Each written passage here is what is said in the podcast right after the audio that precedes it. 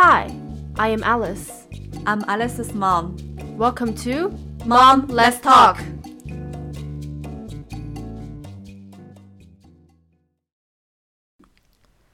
Today we're doing something a bit different, something trivial. We're talking about food. Food, though not the spotlight for either of the two works, is an integral part of human life You know, we like to eat, we have to eat, so do these fictional characters. There's a very famous saying in ancient China called 民以食为天, meaning that people regard food as important as their skies. So there's no reason not to talk about food. We can also see this from both of our favorite works, Downton Abbey and Dream of the Red Chamber.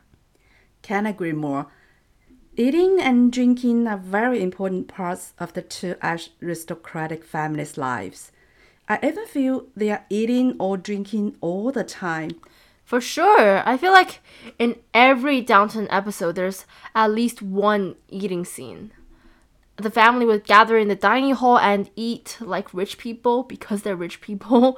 And there are also lots of descriptions about um, people's eating habits and eating traditions in Dream of the Red Chamber as well. Okay, let's talk about what they eat first. First of all, despite the different geographic conditions and times, they have a lot in common. As wealthy families, the dietary standards are very high. Yeah, it's natural. We can see that both families have their own food and supply chains to guarantee the richness and the freshness of the ingredients. For Crawleys, the local farmers are responsible for putting, you know, at least meat, milk, and fruit and vegetables on the table. We're not quite sure where the seafood, such as fish and shrimp, come from, but apparently they're also important ingredients for the Crawleys. Well, for Jia family, they also have peasants who provide all kinds of food and vegetables on a daily basis. One difference from Crawley is that Jia family eats less seafood than Crawleys. The only seafood type on the table we can see is crabs. And I'm afraid those crabs are from lakes or rivers rather than seas. From this perspective, we can see the geographic difference between the two families. Another difference is Jia families doesn't need milk. well, it's not it hasn't passed it's not a long time for Chinese people to use milk as one of their main nutrition sources. Um, we mentioned that all the food are produced and provided by farmers and peasants. Actually, the, they're tenants of the two families, which means that food supply is an obligation rather than a fair trade for them. This is the epitome of the tenant farming system in feudal societies. In this way, the aristocrats can maintain stable living supplements and luxurious lifestyles. Yeah, with varieties of raw materials, aristocratic families make delicate and sumptuous dishes. Crawley family and Jia family respectively represent the typical aristocratic dietary fashions in Britain and China at the times. Going through their daily lives, my imagination boundaries have been flashed countless times by the luxurious dishes. Well, don't be so surprised. Mm. For the Crawley family, they divide a dinner into several segments, namely appetizers, main courses, and desserts. And main courses can be further divided into first courses and second courses. And bread are served at any time throughout the dinner we can see that their dinner exhibits a perfect blending of all kinds of food and nutrition. Um, well, this is not a class on Western cuisine, but let's just continue with it. For appetizer, there are cold, easy dishes like smoked salmon, and then poultry like chicken, duck, or meat like pork, and beef and lamb are the second courses. And the most often used cooking methods are roasting and braising or just blending. Well, Jia family appears different. First, all the dishes are served without obvious sequences, which means the whole dinner is not divided into segments. We always see a rich and full table with all kinds of dishes when Bao Yu and Dai Yu begin their poultry competition fair with their sisters. And on this table, there are always dishes that are closely related to the current season. For example, they eat bamboo shoots in spring, lotus roots in summer, crabs in the autumn, and venison in the winter. The dishes are fried, boiled, stewed, roasted, and cooked in unimaginable ways. Yeah, I know what you're referring to right here. Um, actually, the most impressive dish in the Jia family is called Qiexiang. Okay. Dried eggplant dish. This is a dish that astonishes Granny Liu when she visits um, the Jia family. Actually, xiang is a very, very rare word in the Mandarin dictionary. According to Wang Xifeng, this dish uses eggplant as the main ingredient, and the, it also uses chicken, mushroom, bamboo roots, and tofu as matching ingredients. They're all sliced into small pieces, boiled by fresh, pure chicken soup, and sealed in a pot and covered by sesame oil when served. Whoa. Yeah, all of these ingredients and cooking processes apparently makes it taste extremely delicious. I can by no means replicate this recipe when I close the book. So complicated. Yeah. It seems Chinese people are more critical of how food tastes compared to Western people. Maybe more than that, in all the aspects of the color, smell, and taste of food. Furthermore, Chinese people care a lot about the seasons and solar terms by tying the dishes closely with the natural products of the current time. Well, um, I don't think we should generalize, you know, Chinese or Western cultures like this, but I guess, um, well, these two works and the descriptions kind of serve as an example, um, and for for the food cultures, and it somehow makes sense. You know, for many Western cuisines, the ingredients or like the essence of food really matter because they provide all the nutrition to ensure their health.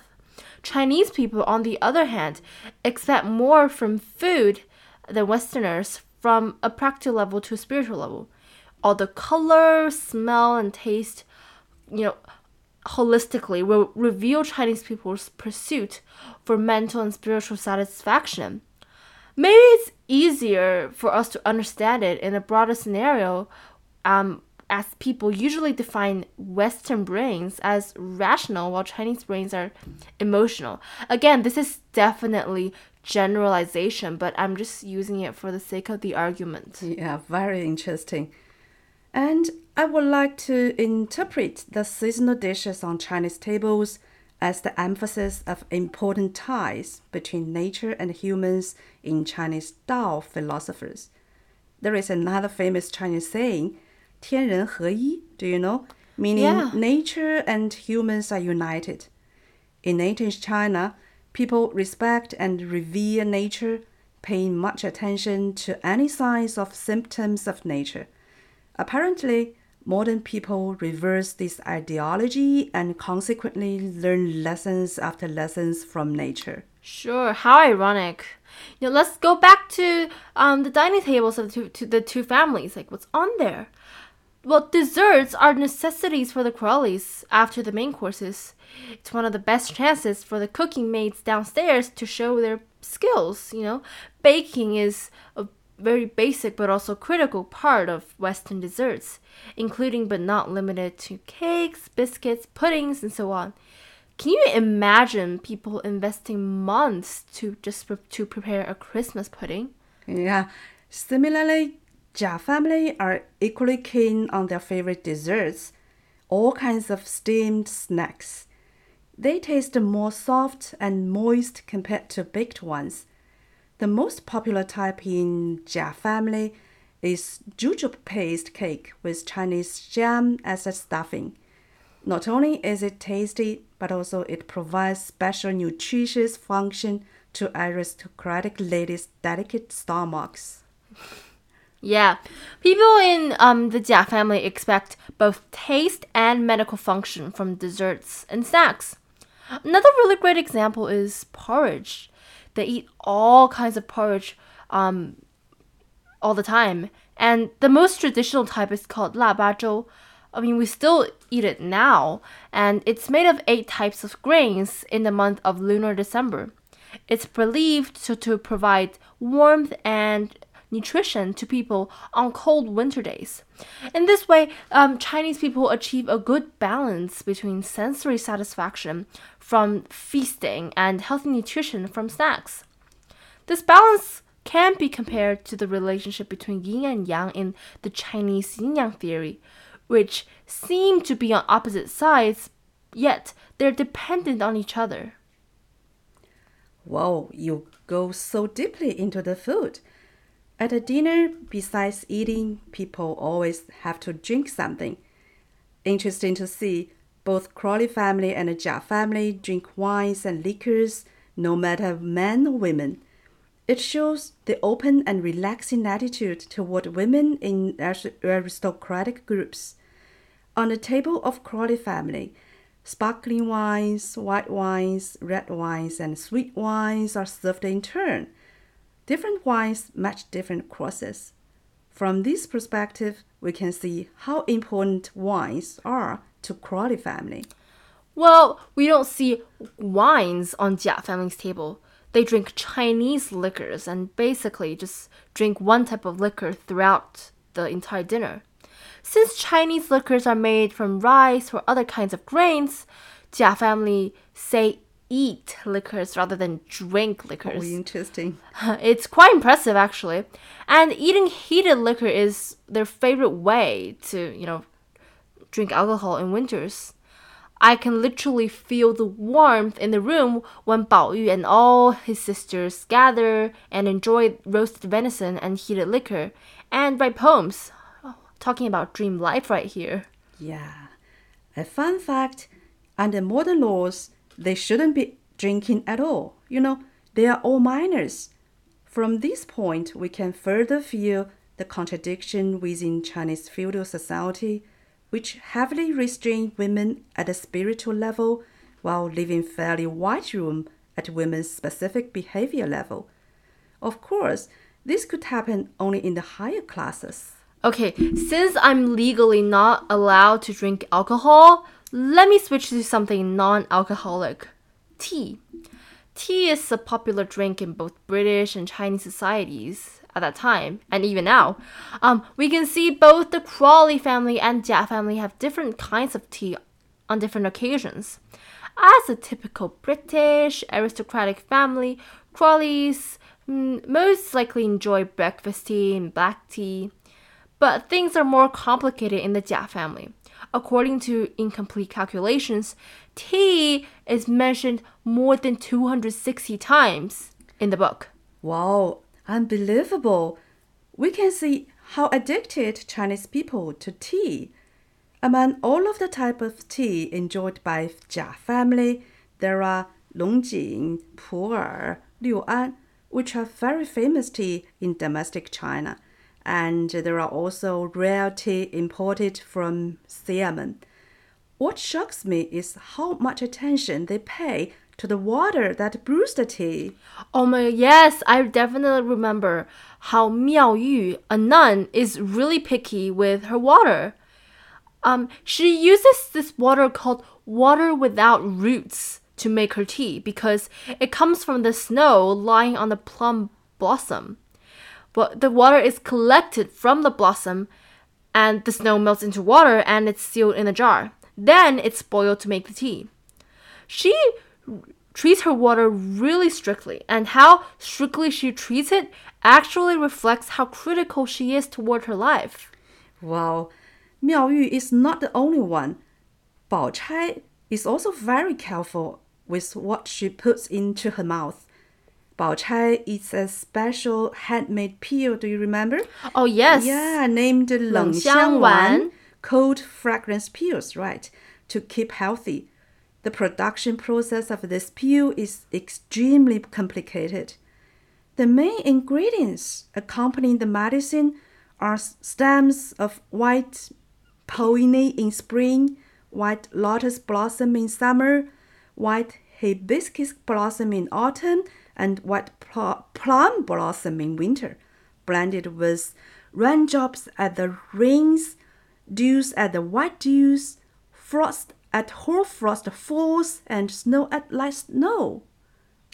Oh wow, what a precious pill. It must have taken her so long to make it.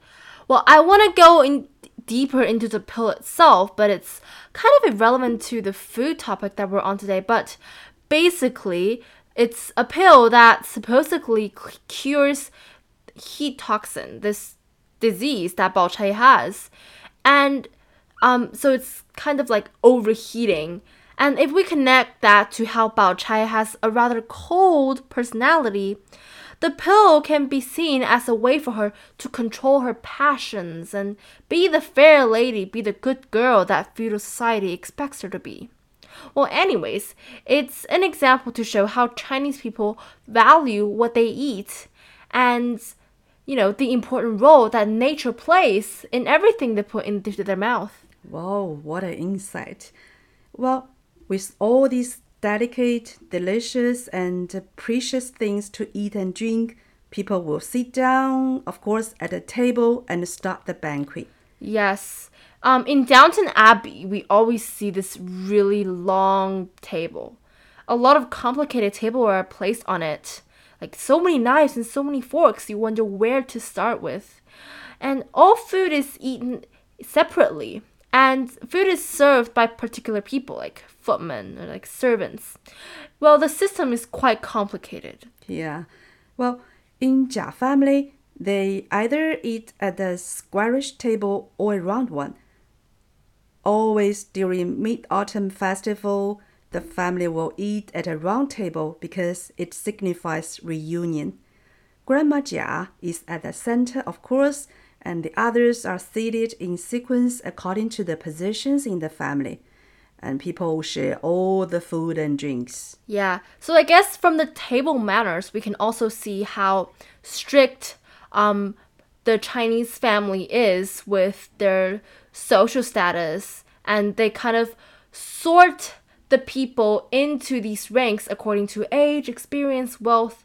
So, yeah, it's also like where you sit can also signify where you stand in the family. Yeah, you are right. Yeah, so, well, let's sum up, okay? From the brief comparison above, we can see once again the you know Western individualism against Chinese collectivism and the deep-rooted value of reunion, perfection, and peace in the Chinese culture. Well, we're almost at the end of this episode. Actually, this is a great opportunity to segue into discussing the book Dream of the Red Chamber in a broader way. We will compare this novel with actual literature, well, not TV dramas anymore. Um, we'll compare it with actual literature with worldwide influence. So, in the coming episode, uh, coming episodes, we will slowly be saying goodbye to Downton Abbey, and we'll delve into Dream of the Red Chamber more because it's got so much that we want to share with you about.